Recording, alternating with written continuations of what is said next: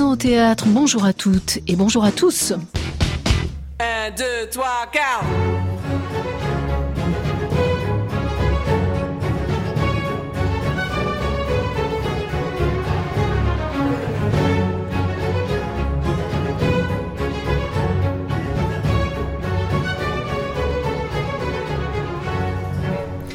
Nous sommes aujourd'hui en compagnie d'une actrice dont le nom en convoque immédiatement un second. Lorsqu'on parle d'Ariane Ascaride, c'est elle qui vient de s'installer à nos micros, on pense à Robert Guédiguian. Elle est comédienne, il est réalisateur de cinéma, elle joue, il la dirige. Depuis 1980, ils ont tourné ensemble près d'une vingtaine de films. C'est pourquoi, en voyant Ariane Ascaride sur la scène du Théâtre du Soleil dans L'envol des cigognes, spectacle de Simon Abkarian, un mot s'est imposé à nous, la fidélité. Parce qu'avec Simon Abkarian également, Ariane Ascaride est venue, puis revenue.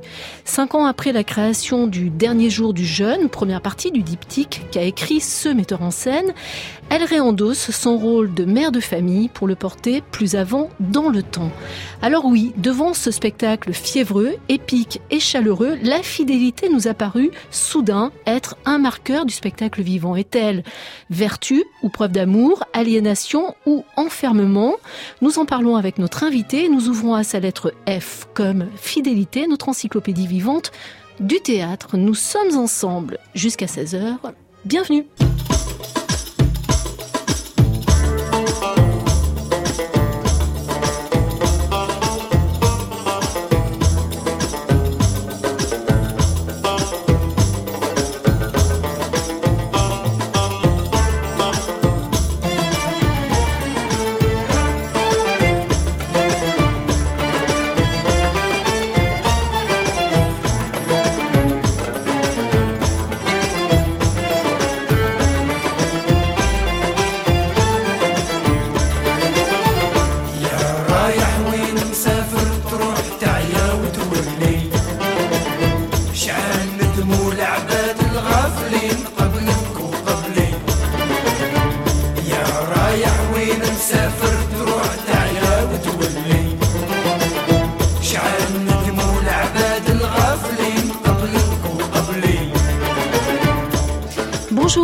Ariane Ascaride. Bonjour. Est-ce que vous êtes quelqu'un de fidèle? Ah oui, oui, oui, je crois, oui, vraiment. Pourquoi êtes-vous fidèle?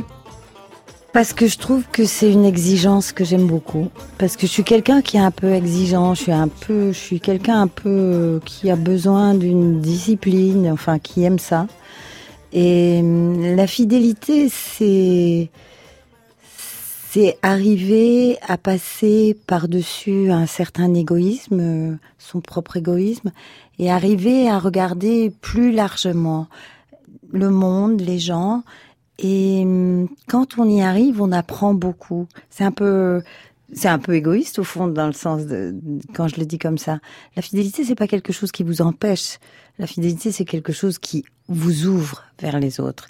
Mais nous sommes dans des temps où effectivement c'est pas ça qui est mis en avant. C'est-à-dire que dès qu'un truc ne fonctionne pas, euh, nous nous sortons. Peut-être que nous allons aller vers un- une société qui sera un peu différente, mais nous sortons d'une société où effectivement, si un truc marche pas, hop, on le jette, on change, on prend autre chose.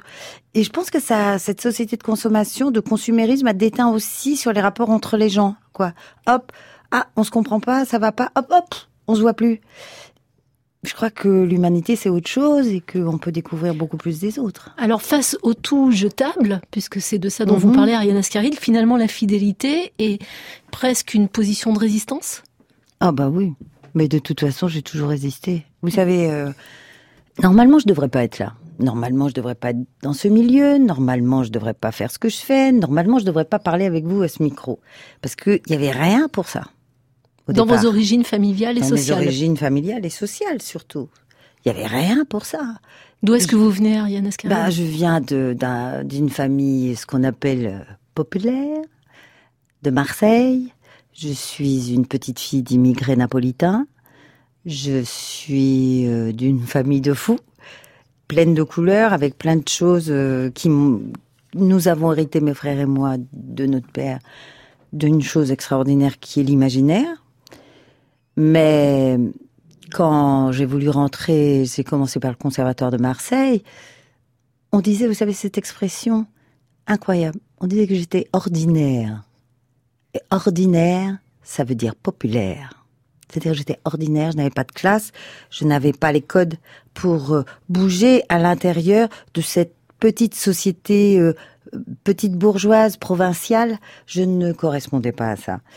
Il y a eu des fois c'était violent, vous voyez, parce que on trouvait que je parlais trop fort. Oui, je jouais dans la rue quand j'étais enfant, donc je sais parler fort. J'ai jamais eu de problème de voix, moi. Vous voyez? On trouvait que je parlais fort, on trouvait que je faisais des grands gestes. On... Bon, voilà.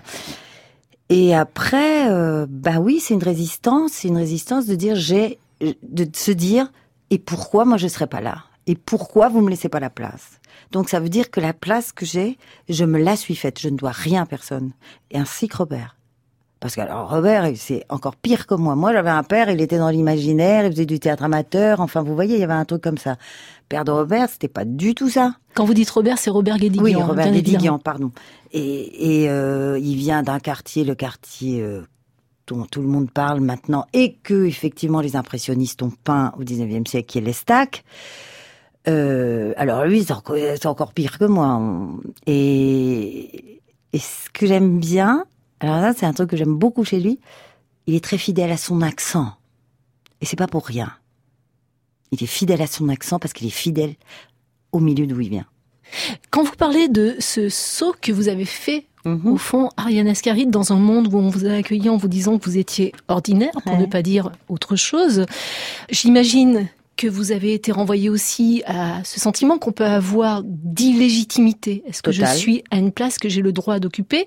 Mais avez-vous eu aussi le sentiment de devoir vous confronter à une forme d'infidélité par rapport au milieu dont vous veniez?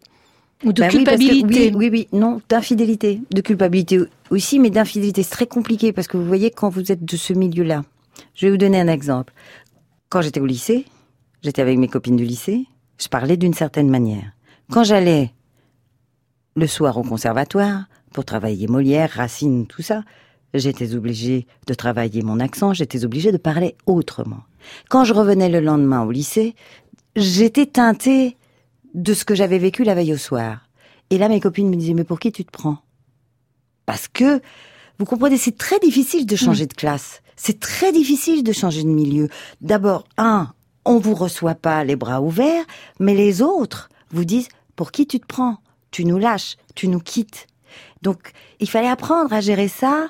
Et au début, c'était vraiment difficile. Et je ne l'ai jamais fait, vraiment sincèrement, je ne l'ai jamais fait parce que je trouvais que le milieu d'où je venais ne me plaisait pas.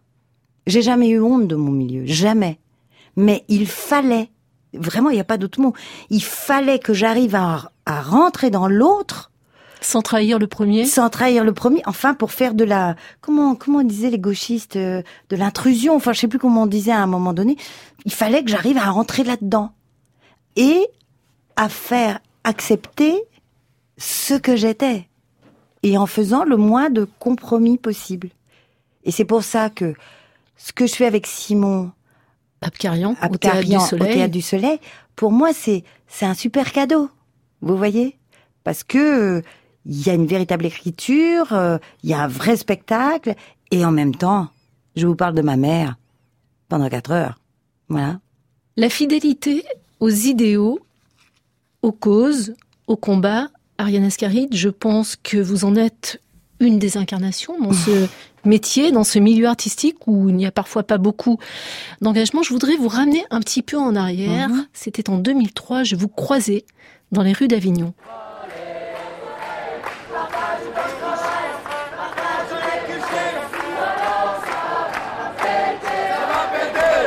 Bah évidemment, je suis en colère. Vous vous rendez compte?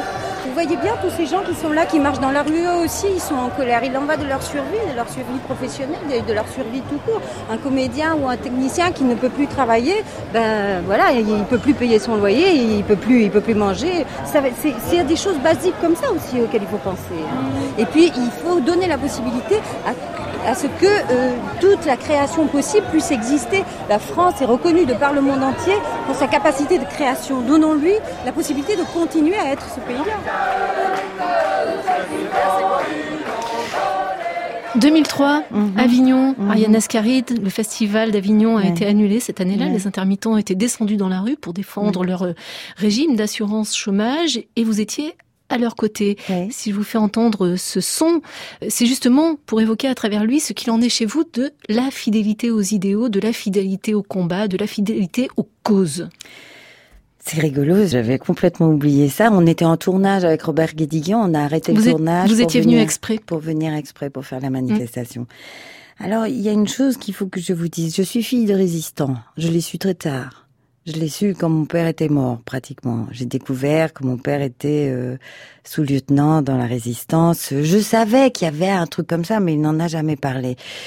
Il n'a pas parlé de ça, mais je crois qu'il nous a, euh, d'une manière confuse et pas, si vous voulez, pas d'une manière intellectuelle, mais voilà, on a toujours été, mes frères et moi, euh, on nous a toujours montré qu'il y avait de la dignité chez n'importe quel homme et que c'était pas parce qu'il était un ouvrier et qu'il revenait avec des mains noires ou qu'il travaillait dans une usine ou qu'il travaillait sur les marchés que ce n'était pas un homme qui avait autant de dignité qu'un autre. Je suis née là-dedans. Et en même temps, je veux dire, il y a des grands intellectuels pour lesquels j'ai le même respect. C'est des gens qui m'ont appris des choses. Et je pense que, que, que c'est fondamental qu'il y ait des intellectuels et que et qu'il y ait aussi des gens qui viennent d'autres milieux qui, à un moment donné, se soient posé la question de qu'est-ce que c'est que le vivre ensemble. C'est surtout ça.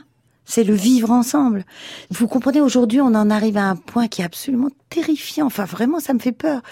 Il y a presque des gens qui sont en souffrance sociale qui sont capables de vous ressortir le discours des dominants et de vous dire ben il n'y a pas d'autre solution. Ben c'est pas vrai. C'est pas vrai. Et c'est là où je dis entre guillemets et pas entre guillemets le capitalisme a gagné mais vraiment sur toute la longueur quoi. Après, faut toujours se méfier parce que euh, il faut pas qu'il soit très à l'aise dans son fauteuil. On ne sait jamais à quel moment ça peut partir. Mais l'homme est fait ainsi qu'à un moment donné, quand on lui tape sur la tête, au bout d'un moment, il en a marre, il enlève le marteau qui lui tape sur la tête et il se prend le marteau et il tape sur la tête des gens qui lui font du mal. Et je ne pourrais jamais vivre autrement que comme ça. Il y a personne, et c'est vraiment incroyable, et même des fois ça m'a joué des tours, je n'ai jamais regardé quelqu'un en me disant qu'il est mieux qu'un autre. Donc si vous voulez, par moment, en plus dans le milieu dans lequel je vis, euh, des fois j'ai fait des bourdes, quoi. Voilà. J'ai été des fois maladroite. Mais je m'en fous, je peux pas faire autrement. Est-ce que dans, dans le milieu artistique, vous vous sentez parfois, vous n'êtes pas seul, mais vous n'êtes pas si nombreux, Mhm, bien sûr. Finalement, à quasiment militer. Lorsqu'il faut militer Est-ce que vous vous sentez seul? Est-ce que vous trouvez que les artistes, justement, Oh, il y en a, euh, ne montent pas assez au créneau? Bah, vous savez, en ce moment, il y a des tas de réalisateurs, d'auteurs, d'acteurs qui vont devant l'ambassade de Russie pour euh, demander la libération de, de Sentsov. Et ça, euh, moi, j'ai interpellé directement sur une autre radio le président de la République en lui demandant de faire un peu quelque chose là-dessus, parce que cet homme-là, maintenant, il, est il en est à son, si je me trompe pas, 125e jour de grève. Euh, mettre sa vie euh, comme ça en péril quand on a deux enfants, c'est pas pour rien, quoi. On fait pas ça parce qu'on a envie de se faire remarquer. Et je trouve qu'il y a quand même beaucoup de gens qui vont devant l'ambassade de Russie. Il faut qu'il y en ait le plus possible, quoi. Parce que moi, j'oublie pas Margaret Thatcher qui a fait mourir Bobby Sand et, et dix autres Irlandais. D'une grève de la faim d'une grève de la faim. des Comment- Irlandais. Vous voyez comment on peut vivre en tant que personne quand on accepte ça? Comment on se regarde dans une glace? Comment comment on peut parler à ses enfants? Qu'est-ce qu'on peut dire à ses enfants quand on accepte ça? Quand on donc moi j'ai juste envie de dire à ce micro, messieurs, mesdames qui nous écoutez, allez-y donc devant l'ambassade de Russie parce qu'il faut que vous soyez respectables pour vos enfants. Parce que quand vous parlez, il faut que vos enfants vous croient et pour vous croire, il faut que vous alliez aider cet homme-là.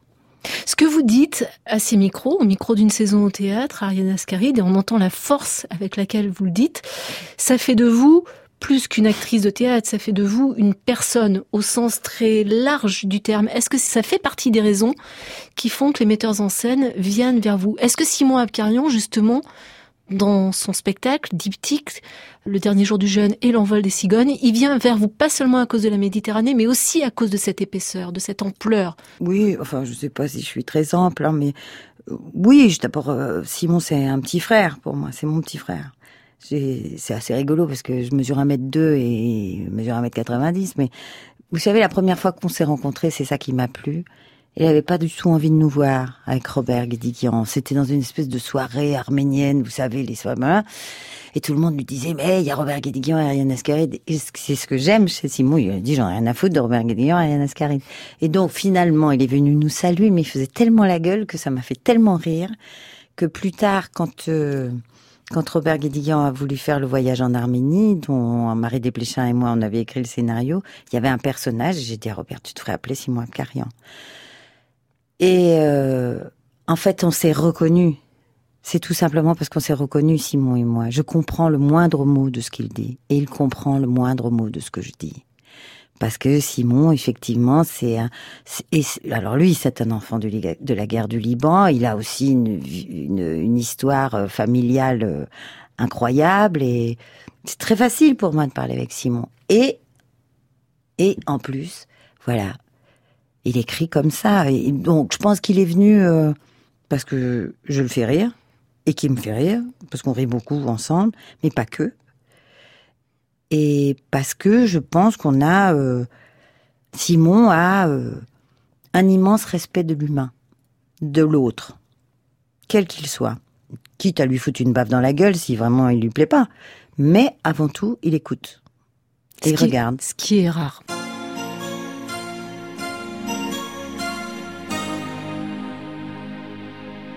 France Culture, Une saison au théâtre, Joël Gaillot.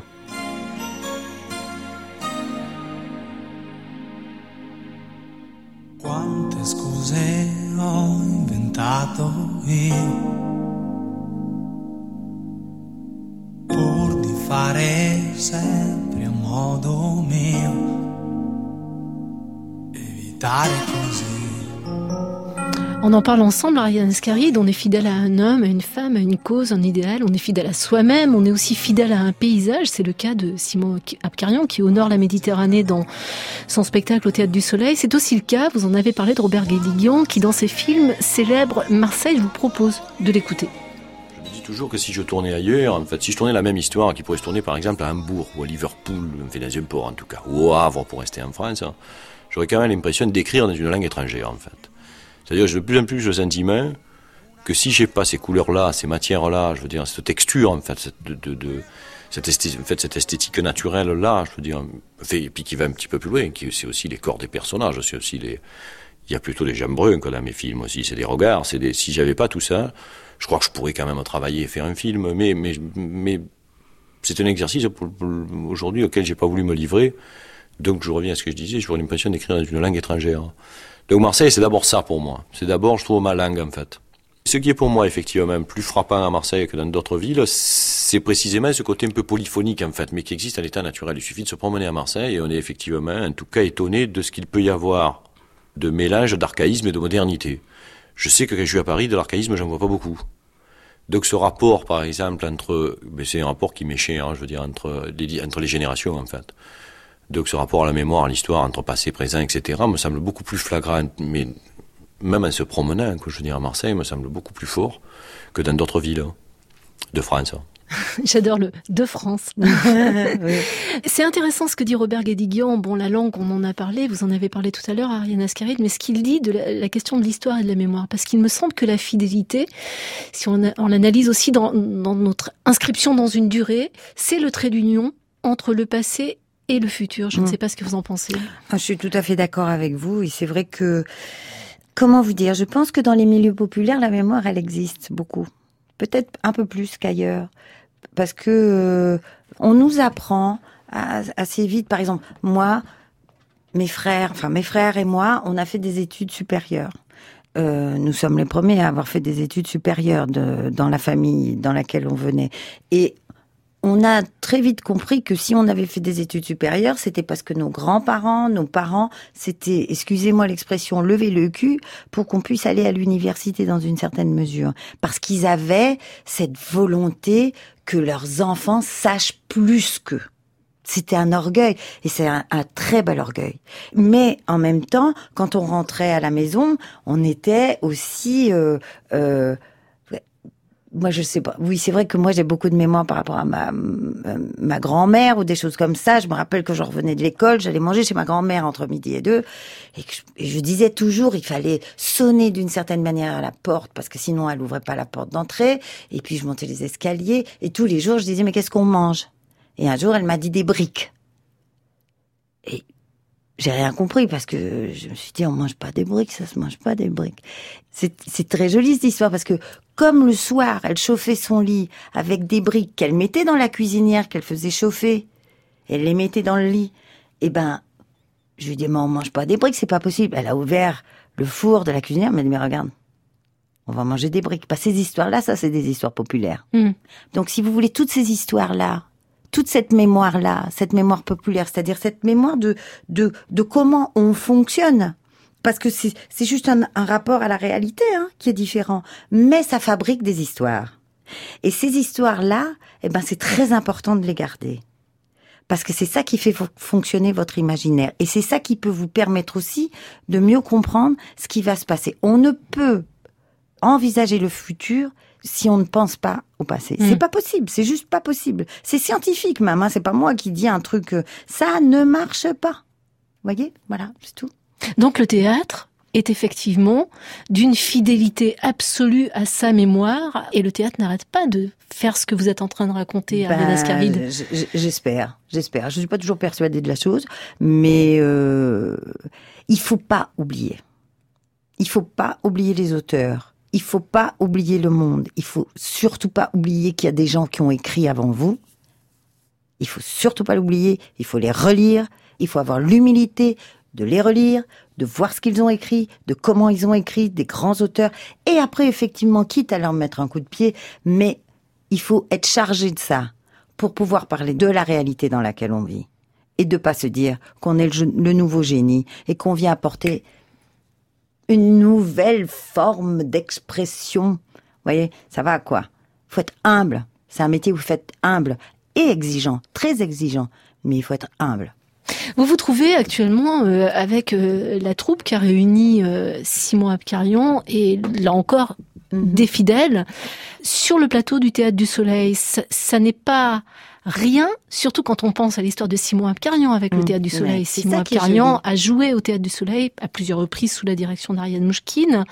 On ne peut pas s'empêcher de voir dans le spectacle qu'il fait au Théâtre du Soleil comme quelque chose qui ressemble à de la passation. Bah, tout à fait, vous avez absolument raison. Et ce qui est très très joli, et alors vraiment très très joli, c'est quand Ariane est venue voir le spectacle et comment Simon est allé parler à Ariane. Ça, c'était magnifique. Racontez-nous. Eh ben, euh, d'abord Ariane, elle était, elle était contente. Donc, je pense que pour Simon, c'était vraiment génial. Parce que vous savez, je pense que quand on a appartenu, c'est Ariane qui a amené Simon au théâtre. hein. C'est Ariane qui a fait en sorte que Simon puisse travailler à la cartoucherie. C'est pas rien ça. Et, je sais que bon, il a un vrai respect pour elle. Et puis, je n'ai pas envie de dire qu'il lui est redevable parce que je pense que c'est une rencontre et que ça a marché entre l'un et l'autre dans les deux sens. Et puis à un moment donné, il est parti parce que je pense que c'est normal de partir. Faut, faut, partir de la maison. Vous voyez, comme quand on a des enfants, faut qu'ils s'en aillent de la maison.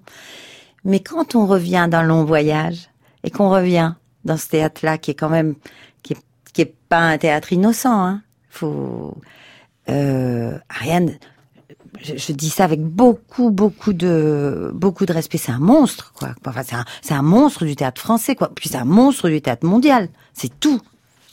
Elle, elle est là, elle est la gardienne d'une certaine manière de, de faire du théâtre et de, de, de ce que veut dire le théâtre, de, son de, son implication et de, son action sur la- le réel, sur le monde dans lequel on est. Donc c'est pas pas n'importe qui Ariane C'est Mouchkine. une, c'est une des consciences Ben oui. actuelles du théâtre. Bah oui, c'est c'est vraiment euh, Une des c'est plus très importantes. importante. Mm. Et, et donc, euh, je pense que Simon devait avoir mais très très peur quand Ariane est venue voir le spectacle. Et quand on est sorti de scène, c'était très joli parce que moi j'ai, moi je mets beaucoup de temps à sortir de scène, c'est toujours long. bah, bah. Et quand je suis arrivée dans le dans le restaurant, je voyais Ariane et, Simon parler tous les deux, et je voyais un petit garçon qui écoutait. Et elle, elle était hyper généreuse. Elle était, euh, je voyais, je me suis pas approchée, mais elle était, son visage était hyper généreux. Puis après, on s'est vu. Et, et elle a dit un truc, elle m'a dit un truc qui m'a fait hyper plaisir, parce que c'est un truc qu'on me dit jamais. Et elle, elle me l'a dit. Elle m'a dit, j'adore votre diction, j'adore ce que vous faites avec votre voix.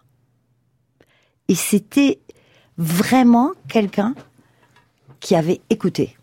Parce que effectivement, voilà, je fais un truc. moi, moi, mon travail de plus en plus, c'est un travail comme un musicien, parce que tout est dans ma voix. Et c'est pour ça, par exemple, que j'aime beaucoup faire de la radio, parce que la radio, il y a rien d'autre que la voix. Et c'est un super exercice. Est-ce que l'histoire euh, du dernier jour du jeûne et de l'envol des cigognes va s'arrêter là, puisqu'à la fin de la deuxième partie, normalement, il y a cette plein- mère, voilà. cette mère si importante, la mère de la tribu, euh, on n'a pas dit, mais c'est l'histoire quand même d'une Mm. tribu familiale qui se bat pied à pied contre des intégristes Mm. fanatiques qui sont en train de vouloir voiler les femmes euh, et imposer une loi religieuse euh, détestable Mm. sur euh, le Sur pays où ils sont, sur ce quartier où ils sont. Et vous, vous êtes la mère de cette famille d'opposants, de résistants. Mm. Euh, et elle meurt à la fin. Ah oui, c'est la première fois que je me au théâtre d'ailleurs. C'est vrai? Ouais, ouais. Ouais, ouais. Et c'était euh, la première fois qu'on l'a répété, je pense que Simon et moi, on a pleuré. Parce que Simon, c'est ça que j'aime beaucoup. Simon, c'est un homme qui pleure. Donc c'est un vrai homme. Pourquoi est-ce qu'il vous fait mourir à la fin? Bah, parce que c'est dans son histoire. Mais ce qu'il faut savoir, c'est que dans Pénélope, Pénélope, qui est la troisième partie, elle revient, mais c'est un fantôme. Hmm. C'est les fantômes, ça, ça, Encore une fois, merci le théâtre. hein. Bah oui, les fantômes, ça marche bien. Mais De parce que ça fait ça. partie de. Et moi, pour moi aussi, par exemple, c'est simple. Parce que moi, je suis d'origine napolitaine. Moi, toute mon enfance, j'ai vécu avec des fantômes. Vous voyez? Puis Randel, euh, des fantômes, il y en a partout. et voilà. Moi, les fantômes, ça me fait pas peur. Pas du tout. C'est même génial, les fantômes.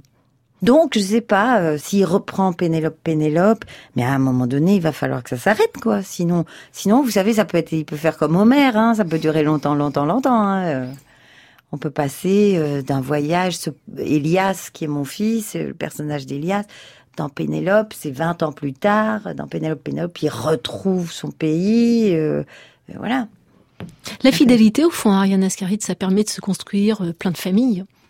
Oui, et ça me permet de choisir mes familles. Car je choisis. Mm. Je ne suis pas amie avec tout le monde. Même, euh, faut être super bien pour que je sois amie avec vous. non, non, je rigole, mais Mais on n'a pas le sentiment de fraternité avec tout le monde non plus. On n'éprouve Bah non, pas ce sentiment avec pas. tout le monde. Mais non, mais on peut pas. Et, et- et c'est bien. Enfin, c'est bien. On peut pas être ami avec tout le monde. Ou alors je deviens religieuse. Enfin, j'en sais rien, mais je suis pas du tout comme ça, moi. Merci beaucoup, Ariane C'est Ascaride. moi qui vous remercie.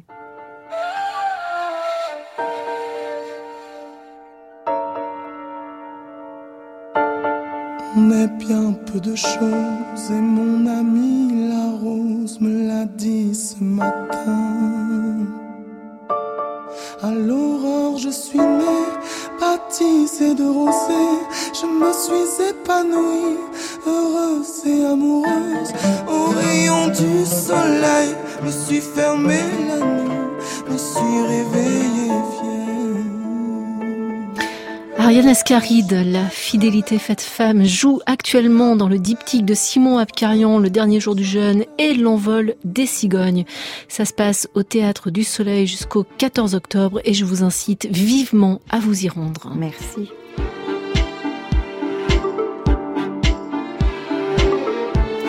Vous pouvez et même vous devriez podcaster cette émission à la page Une saison au théâtre sur le site de France Culture.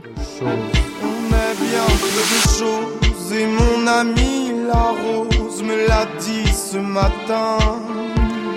Inès Duperron, Élise Le, Vanessa Nadjar, Joël Gaillot vous saluent bientôt 16h sur France Culture. Place à Aurélie Luneau et son magazine De cause à effet. Excellent dimanche à vous tous.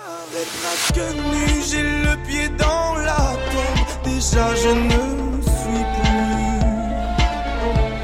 Tu m'admirais hier et je serai toujours demain.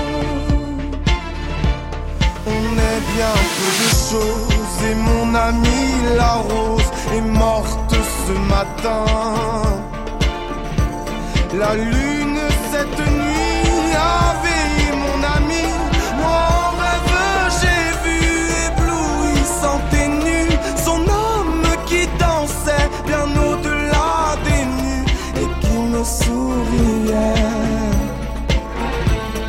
celui qui peut croire. Moi, j'ai besoin d'espoir, sinon je ne suis rien.